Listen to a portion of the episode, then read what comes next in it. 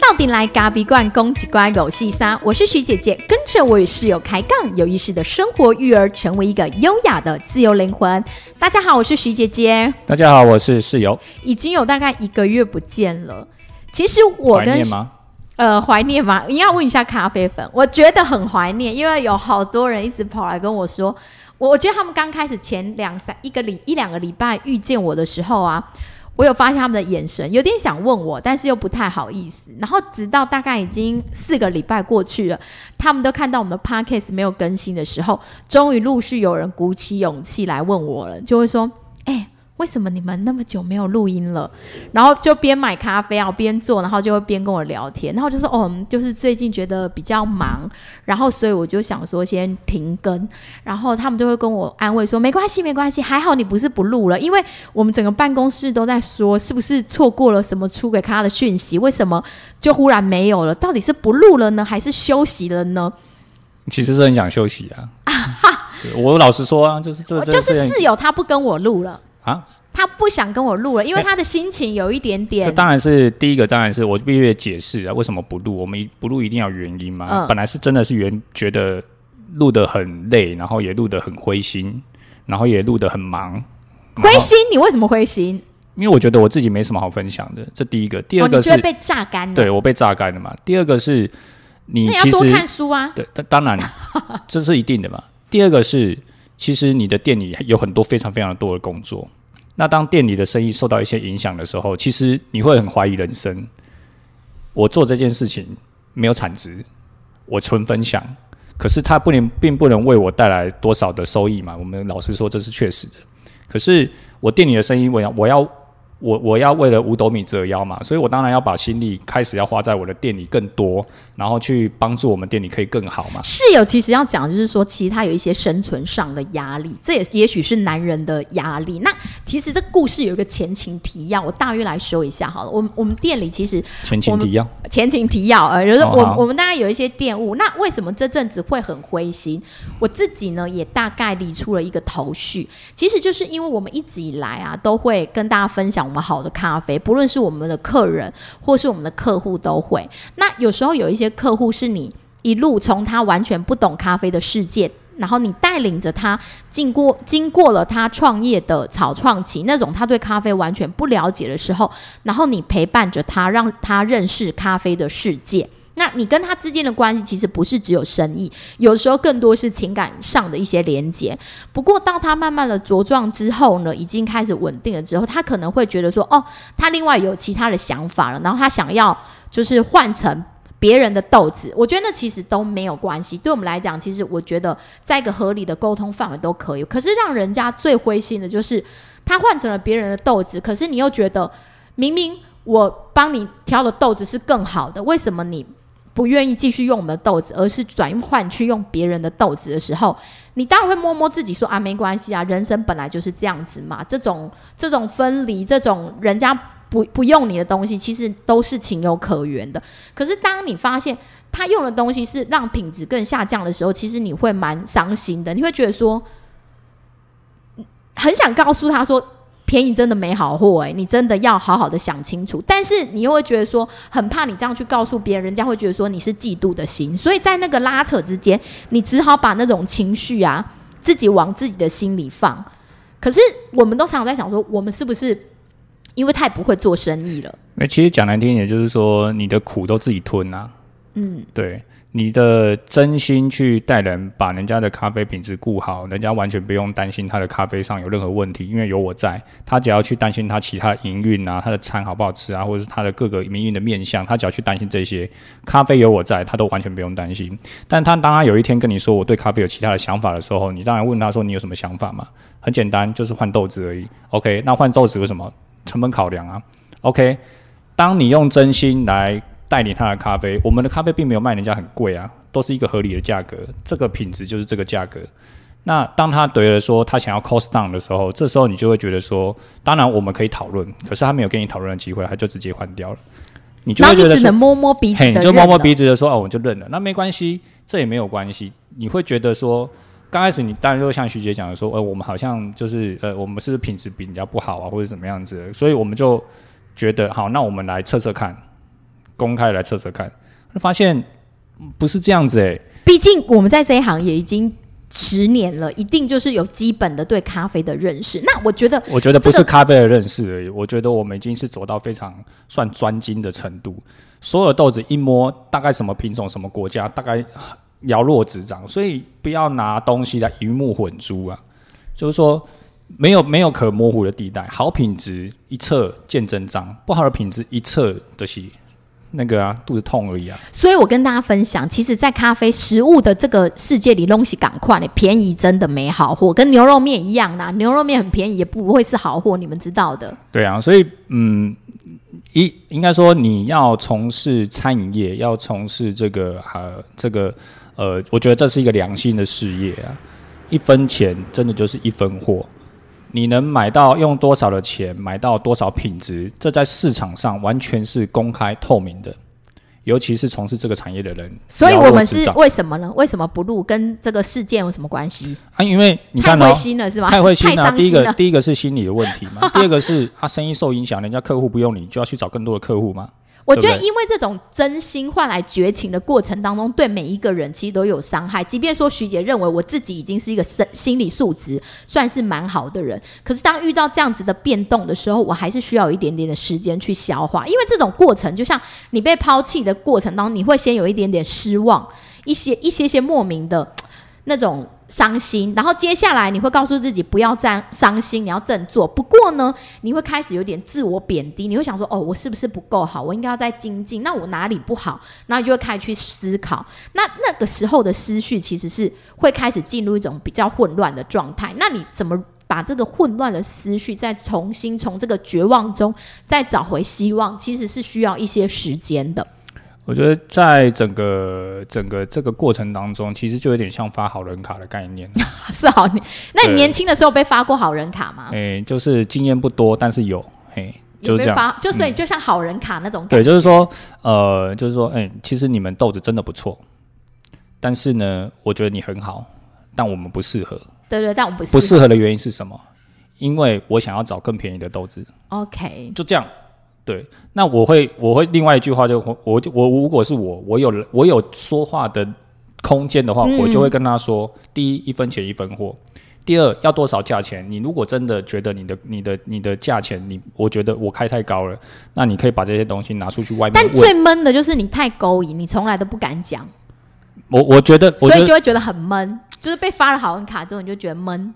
我觉得哈，我们有一种个性，就是就是有点我们从不抢人家生意，但是别人会来抢我们的生意。对，就是说生意场上吼，有时候真的是呃花招百出啦，嗯，什么烂招什么招都有啦。但是我觉得我们秉持着一个就是对于咖啡的真诚，你你什么，我我始终相信吼，其实很有很有趣的一件事情，你只要把你的咖东西做好，咖啡烘好，客人呢自然会体会得到。但是因为现在的时代太快速了，太积极了，太急于积极应应了，尤其在商业成商业的考量上面，他没有时间等待你去发酵。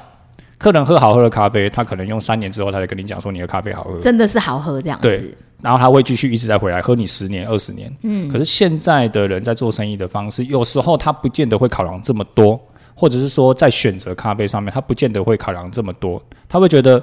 诶，我现在我看到我现在少支出一百块、两百块，或者是说少支出五十块，哦，你比较便宜，我可以买。可是这个这个问题就会回归到东西本身的身上啊。那咖啡粉应该会很想知道，呃，就是室友你是怎么度过这种低潮期，然后后来重新再站起来？我觉得这是最值得跟咖啡粉分享的地方。怎么怎么度过？第一个，那你要用方法嘛。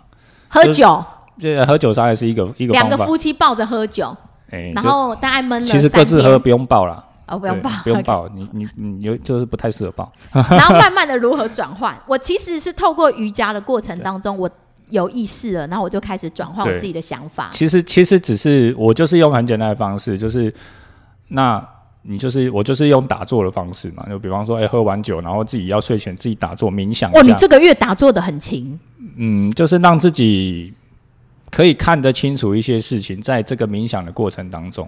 那因为我自己，冥想不是带着这个要先做一个前提啊，就是说冥想有些人说就坐着就坐着，然后只要眼睛闭上来，他就冥想。对，没错，它是冥想。可是今天如果是带着某一些的思维思绪要进去解决，我告诉你，你会冥想完会越来越累。所以我通常是哦，我觉得很心情不太好，那我进去冥想。那当你当然你还是会想到这些事情，可是这些事情你就是要看着它，然后不要去试着不要试着去想破头，因为。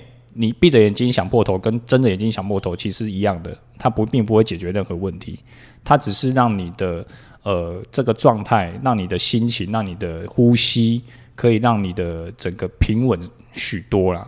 那就透过冥想啊，然后透过这些转折，让自己觉得说，嗯，好，没关系，我可能值得更好的人，或者是说我可能还有更多欣赏我的人。嗯，我后来也是透过瑜伽去意识到自己的那个，就是自己。的失望、落寞的那种感觉，因为那天在瑜伽的时候，我真的是眼角流下了一滴泪水啊，就感觉到自己好险不是鼻水，不是不是那种感觉到自己真的有受伤的心。我所以那种受伤的心一定要感觉到，而且你才有办法去疗愈它。那那个为什么会有受伤的心？就是那个受伤的感觉是别人跟你分手了，然后他跟你说：“我还是要跟你当朋友。”然后，因为你是成熟的个体，所以你必须要说哦，好，那我们还是做朋友。可是你内心其实我真的不想跟你做朋友了，但是你还是必须跟他做朋友的那一种感觉，那种矛盾。我觉得做朋友可以啊，但不是现在啊，嗯，对不对？但是在生意场上，不是像你小时候办家家酒，或是你小时候谈感情啊，你可以说我不要跟你做朋友，他还是会来找你啊。当然了，他还是会跟你说，哎，我们下次还是有一些合作案可以一起。他可能还是会送一些礼物来给你啊，那你还是。你也不能说我不要收了，因为你跟我分手，我不想跟你做朋友了，也不行啊。所以你还是要笑笑说哦，谢谢，谢谢，OK。即便你受伤，然后你看到这个旧情人，你还是必须要对他笑笑说哦，谢谢的那种感觉。那透过瑜伽的过程，我流下那一滴眼泪之后，我就开始知道说哦。原来我拥抱我自己那个难过受伤的心，然后我慢慢的再重新的觉得说啊好没关系，也许现在的这一种被人家有一点瞧不起的感觉，其实没关系，他也许未来都是一个礼物，因为他的瞧不起，他觉得你就是一个邻家咖啡馆，一个家庭式咖啡馆，那你就会因为。这样子的一个人的对你的看法，你会更茁壮。所以我觉得，maybe 十年后来看的话，你会觉得说，当初谢谢你瞧不起我。我觉得每一个挫折啦，就是说，假如说这个这件事，或者是某一些，其实很多事，它或许都会是一个挫折。那这些挫折，你如何把它变成一个你自己的一个养分？当然，我相信在遇到的当下，绝对是非常痛苦的，而且你会觉得非常的不知所措。嗯。那你因为他有时候来的很突然啊，这种生意场合来的太突然。你怎么知道什么时候要发生什么事情？那很像那种员工有没有？就忽然说今天叫来说，哎，你要被支钱了。好，那你说哦，OK，好，我知道了。好吧，我我我这个大概我觉得这个是一个非常好的一个 就是训练啊。那我们因为你要说其实还年轻嘛，我们碰到的这种这种挫折。还没有很多嘛？对啊，说不定人家对资深的老板来讲，他觉得啊这波下啦，哦该行李都跟我啦。对，所以时间呃，有时候自己在当下的时候，有时候是自己困在那个困局里面嘛。那你会很很知道说，哦，原来人家是就是你没有办法想清楚你到底发生了什么事。可是当你静下来想，你还是没有办法想出来，你只能去平复自己的心，然后让自己觉得说，嗯，没关系，反正生活还是要过。嗯，我期待。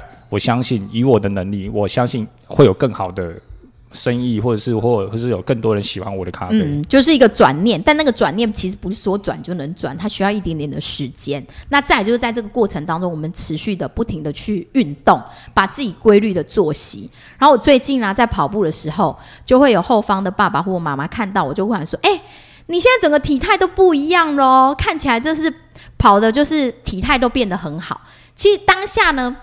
你会有一点点的高兴，他应该只是想要鼓励你多跑，对，就就会觉得有一点点的高兴，就是到这个年纪还能被人家说体态好，好像也还蛮不错的。嗯，我觉得应该说还是要靠着一些自己的固定的习惯啊，就是说还是维持运动。为什么这个年纪被人家说体态好，好像比被说你很会赚钱来的高兴呢？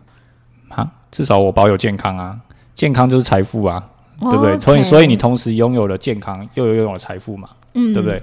光只拥有财富不够，你没有健康，你没钱，你没命花。嗯，对不对？后来呢，我也在书中看到了这个阶段的自己。其实我再过一个礼拜要过三十九岁生日了，大家赶快送礼好不好？啊，不用不用不用不用，不需要，我没有我没有这种需求。但是我就发现，其实在一个有点算是三十五岁到四十二岁，有前几集我们跟大家分享过这个这个七年一个周期的人质学的这种周期。那这个时期属于青年的后期。其实为什么每次到了我要过生日以前，因为我我跟室友都是十一月份过生日，每次到了过生日以前，我有发现越来越会在过生日的前一个月感觉到人生的低潮啊，低潮。那种低潮就是莫名的低潮，你好像觉得你好像又到要又过了一年了，那你这一年做了什么？你好像就会开始去检视自己，回过头去看说，那我这一年做了什么？我有进步吗？那在这个青年后期，就是有时候我们会更想要过自己想要的生活。可能跟过去不太一样，你会有想要的生活方式，会有想要自己的人生意义，所以你开始会开始去质疑说，嗯，我继续这样好吗？所以才会把 podcast 停了一个月，就因为会觉得说我继续这样好吗？我继续录音好吗？我的店继续这样好吗？应该说这个时期，你会对自己目前正在做的事，不管是工作、事业、人生各个方面、家庭，你都会产生一种质疑。嗯，你会觉得说，哎，我真的要继续这样下去吗？那这样下去，对于我未来的人生会是有帮助的吗？啊，因为你，因为你就会觉得很，应该说，我觉得无来由的自我怀疑啊。嗯，对。那这种无来由自我怀疑，你也说不上来是为什么，而且很深刻跟莫名。对，你就会觉得说，嗯啊，我我出我我的店这样做真的可以吗？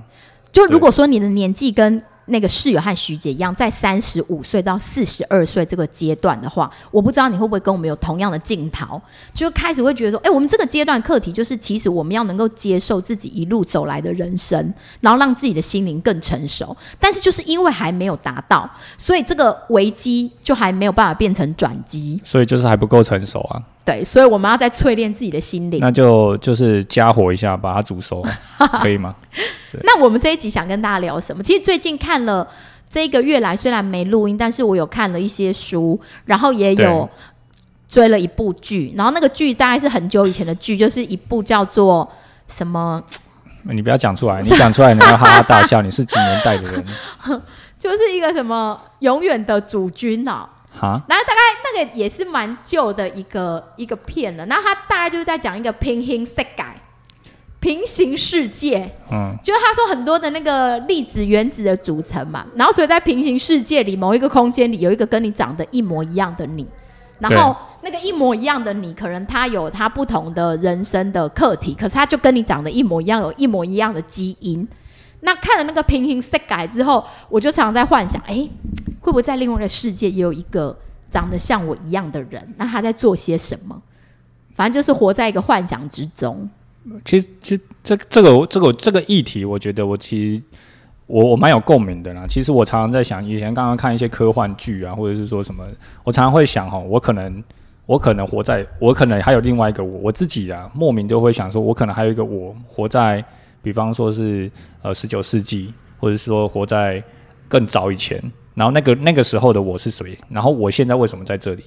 就是说你会去，你会去。其实，在很小的时候，我大概在国高中的时候，就就看到这这类似的议题，然后我就觉得说，哎，说不定真的有一个跟你长得一模一样的，或者是说你同样的灵魂，然后其实其其实你只是在另外一个世界。那如果你来看这个平行世界，你应该会很有想法。平行世界啊，平行平行世界。因为那叫韩剧啊，他就是讲平行世界。嗯，不要乱讲。呃，那个韩韩文有韩文的发音好吗？乱发，你这很像广东话。广东话真的吗？可是我感觉听起来这样。你是广广东话。嗯。但我最重要这一集啊，我想跟大家分享的是《I 世代报告》这本书。其实这本书是我的我的员工跟我分享，因为我很喜欢跟我的员工聊一聊他们的日常生活，就是在他休假的时候都做些什么。那我有一个。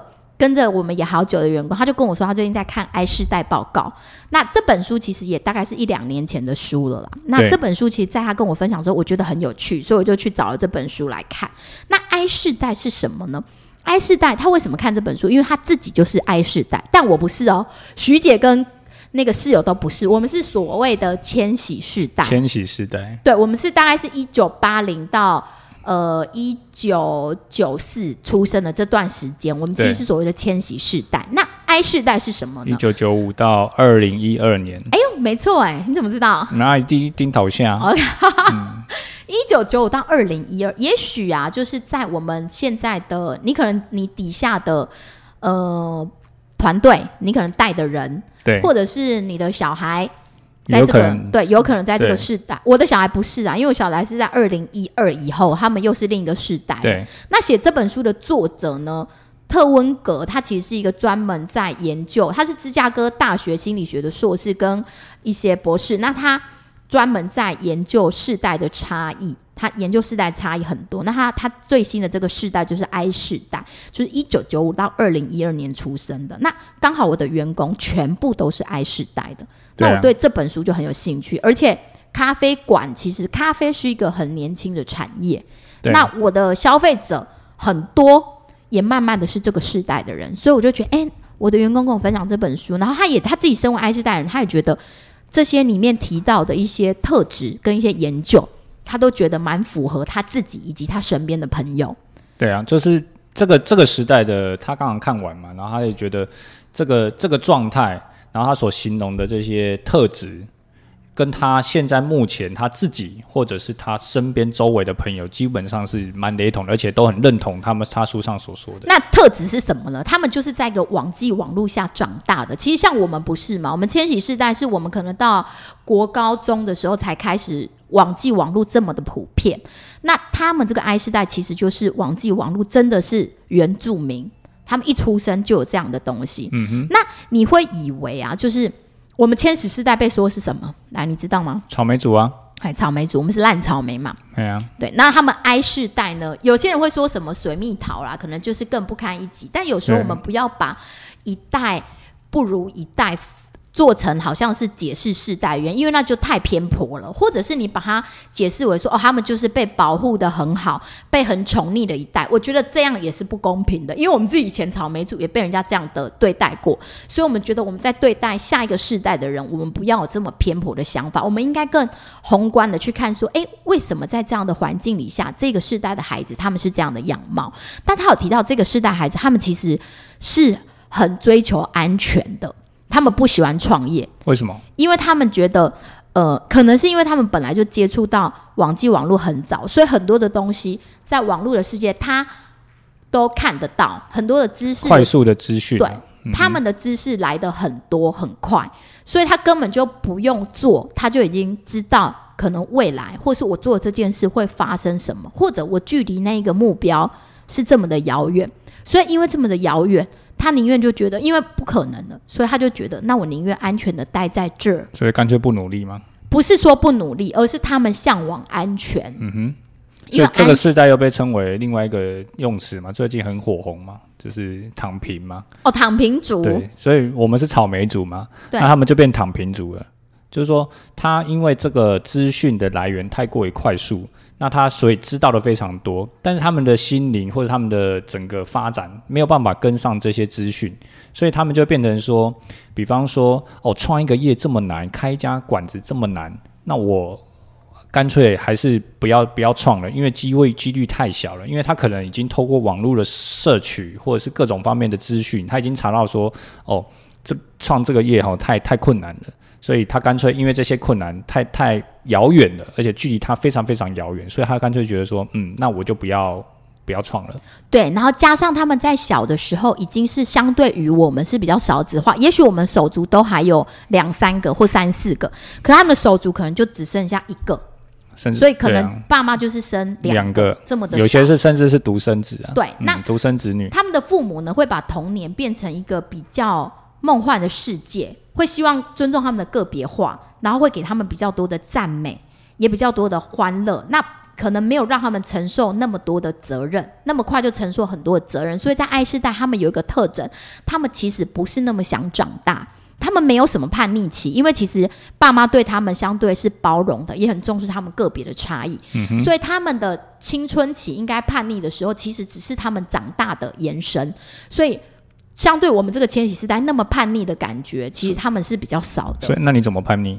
我我怎么叛逆吗？对啊，可能就是谈恋爱吧，以前在那个时候不是都这样，会想要跟男生讲电话，可是爸妈就会监听你的电话。这是叛逆吗？这只是一个发展，或者是你情窦初开吗？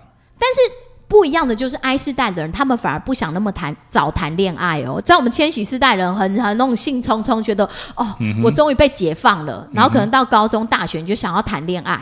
就是不是我们那个时候会说大学的必修课程，其中有一个是谈恋爱这个学分呐，恋爱学分重要啊，恋爱啊。可是他们埃斯代人其实倒没有，因为他们其实，在情绪上很希望受到更多的保护跟稳定、安全。对，所以他没有。我后来在我自己的员工身上也有发现，就是现在可能还在念大学的孩子们，他们其实没那么想谈恋爱。我通常问他们，他们好几个其实都是单身。对，那我就说，啊，你们平常有什么休闲娱乐？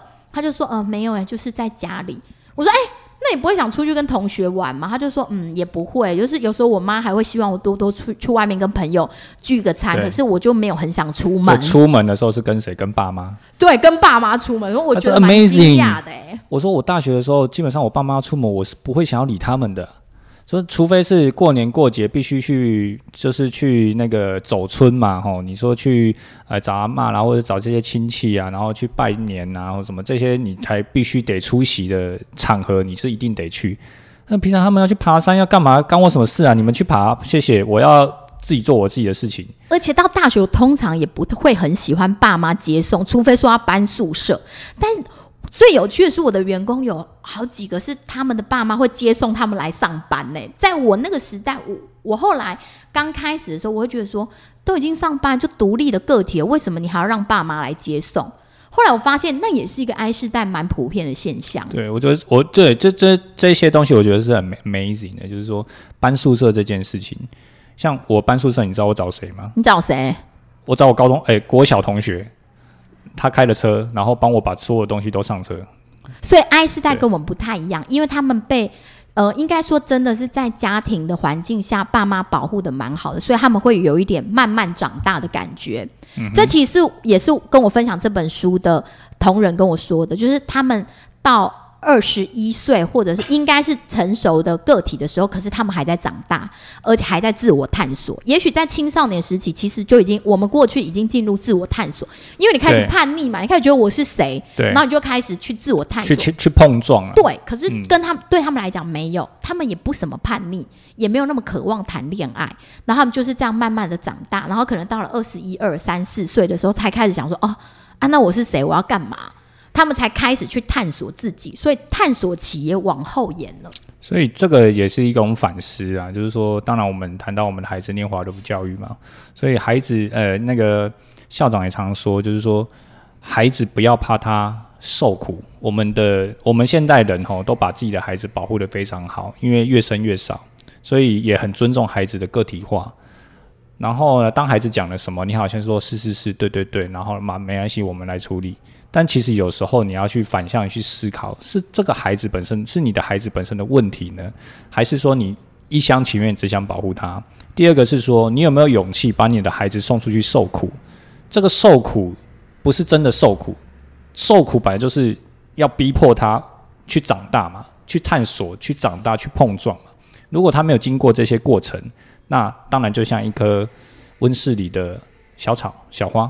慢慢的长大，那当然他还不知道外面的世界长什么样子。当他一出来的时候，他当然需要很长的时间来适应嘛。所以，当人家二十一岁已经是独立的个体，在社会上已经可以开始去做很多的打工、去玩社团，然后可以去搞组织，可以去当社长，可以去很活跃的时候，他们可能还没有办法，因为他们还没有办法去。做这些事情，他们还在找寻自己的方向。所以，I 世代有一个比较辛苦的年，比较辛苦的地方，因为他们生长在这种网际网络的时代，什么东西的取得太容易了，但是他们并没有办法真正的有足够的那个心理去支撑这么多的讯息量，这么多的东西，所以其实他们的心灵相对其实是脆弱的。这书上讲的不是我讲的，就他们比较更容易焦虑，在这个世代里面的孩子，其实他渴望安全。可是他的内在其实更容易焦虑的。应该说，我觉得这句话应该反过来说，因为他很焦虑，所以他渴望更安全。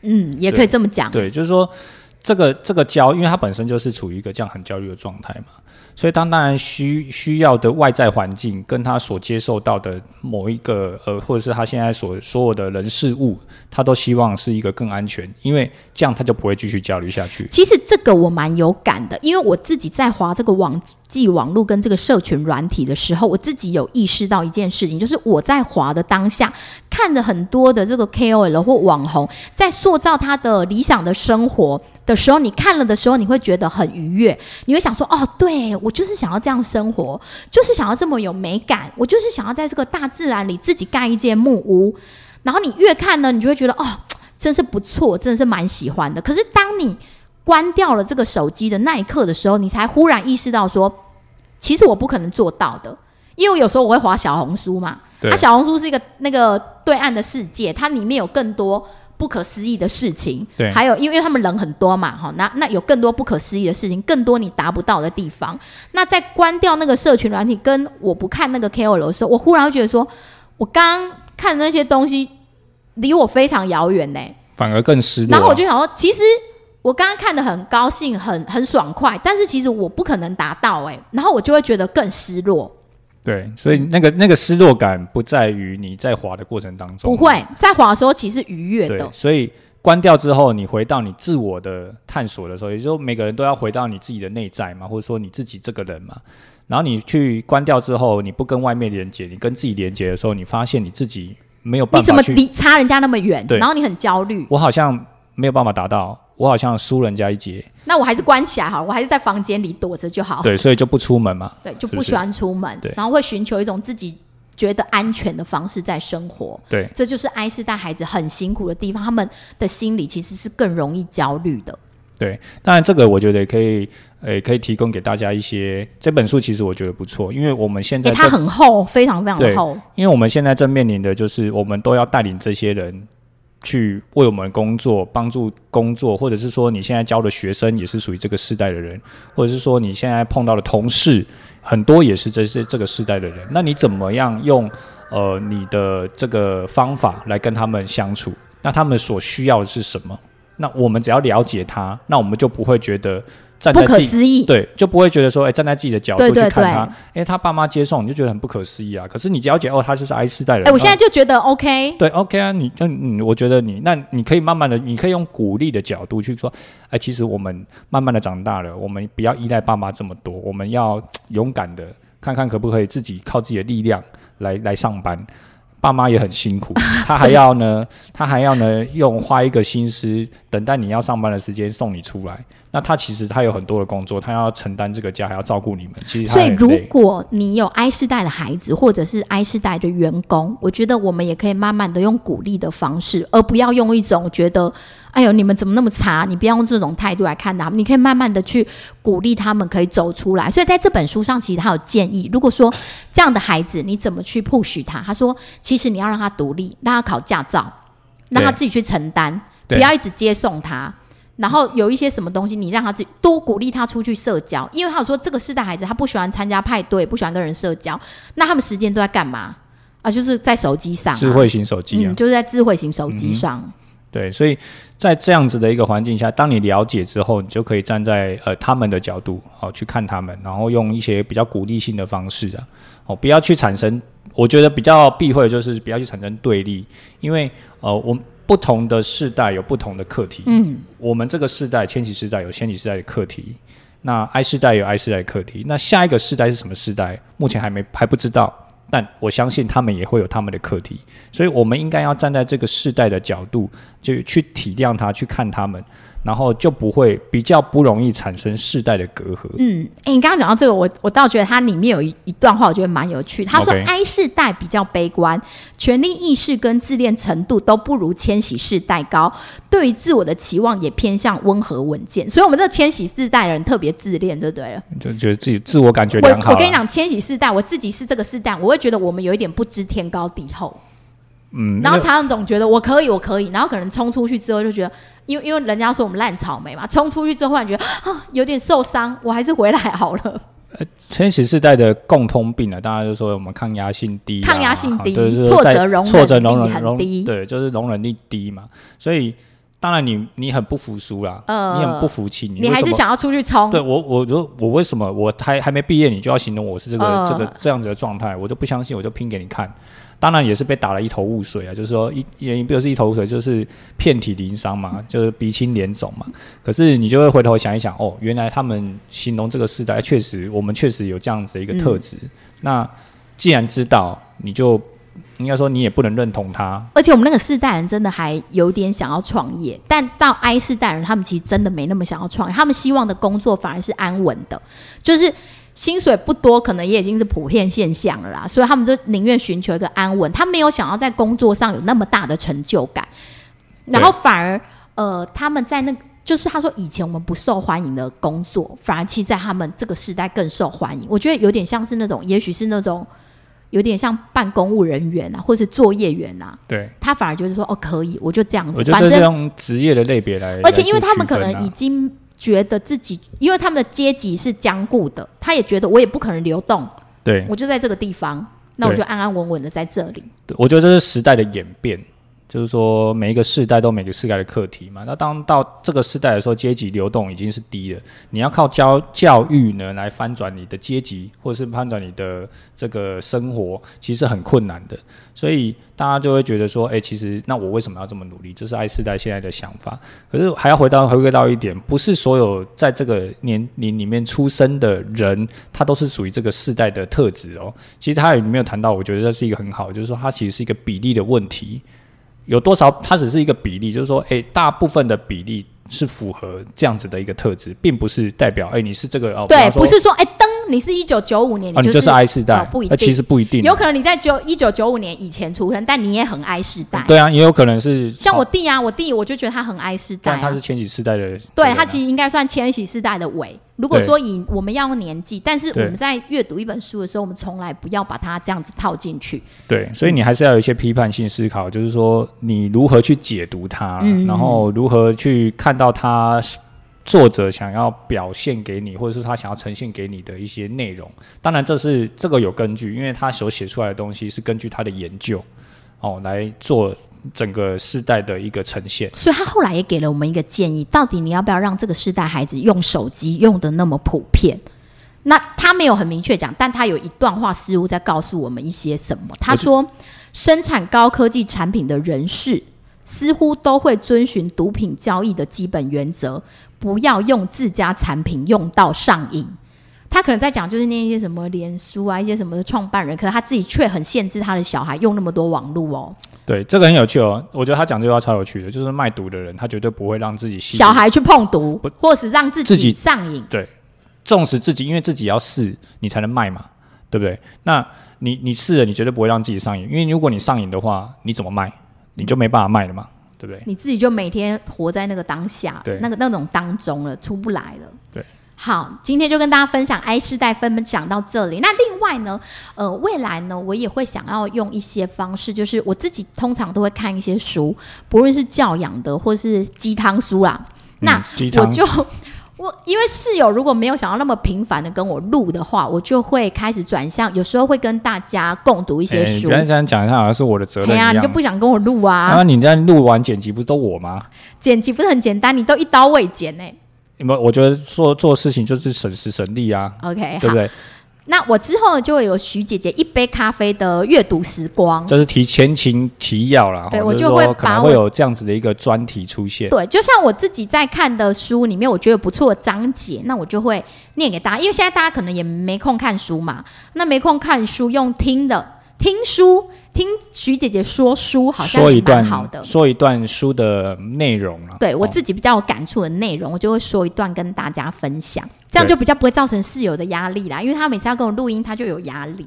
好，你要不要这这这好像是怪罪的责任，那这样我们现在某现在丢。但是我觉得要提一个重点，就是说，呃，就是 Pockets 当然就是我们的兴趣，或者说我们想要跟大家去分享一些呃我们生活的琐碎的事物，或者是教育、聊创业各个方面。我觉得对我蛮滋养的啦。对，当然也是滋养自己啊哈、但第二个方面是。我们还是会回馈到，就是说大家多买咖啡啊，哦，多买咖啡药让我们的。对，那我们的肚子可以温饱，哈、那我们就有力气来录 podcast 嘛。如果我们肚子不能温饱，我们可哎、能就其实我们的咖。啡粉都有买我们的咖啡，他们都很喜对，欢那，我我但是可以再推广出去。对啦，这是这是一个啦，就是我就推广出去不是推广咖啡啦，是推广我们的 podcast，让更多人可以受用啊。就是把我们的 podcast 也推广出去。当然，最好也把我的咖啡推广。我咖啡我真的品质保证，因为连我这种人都能喝的咖啡，你们真的要咖啡一天就这么少，就喝好一点的品质，不要贪便宜，真的。对，就是嗯，呃我们还是要顾肚子。对，那我们现在不论是我们自己的电商也有，然后我们自己的虾皮，虾皮现在也可以啦。对，大家如果喜欢便宜的，你能不能做一点稍微物美价廉的东西给大家？其实我们的东西没有，并没有很贵啊，真的，我是跟你讲真的。一分品质一一分钱一分钱一分品货，对，一分钱一分货。对，那品质就是反映在我们的产品上面嘛。那我们自己创业，我们怎么可以去做那种烂的品质？真的真的，对对所以真的大家要多多支持我们，然后也把我们的 p a c k a g e 多多推广出去。p a c k a g e 很多咖啡粉啦，推广咖啡啦，推广咖啡。呃，对对，就是就是推广我们的咖啡嘛，对不对？好，谢谢大家。那我们最近，我最后也揭录了这一本埃斯代报告的一段话给大家哦。呃，对埃斯代而言，问题从来不是资讯难以取得，而是如何在洪量资讯的过度刺激下，仍维持着对于某些事物的想象与好奇，甚至思索上的独立。好，谢谢大家，谢谢大家，拜拜，拜拜。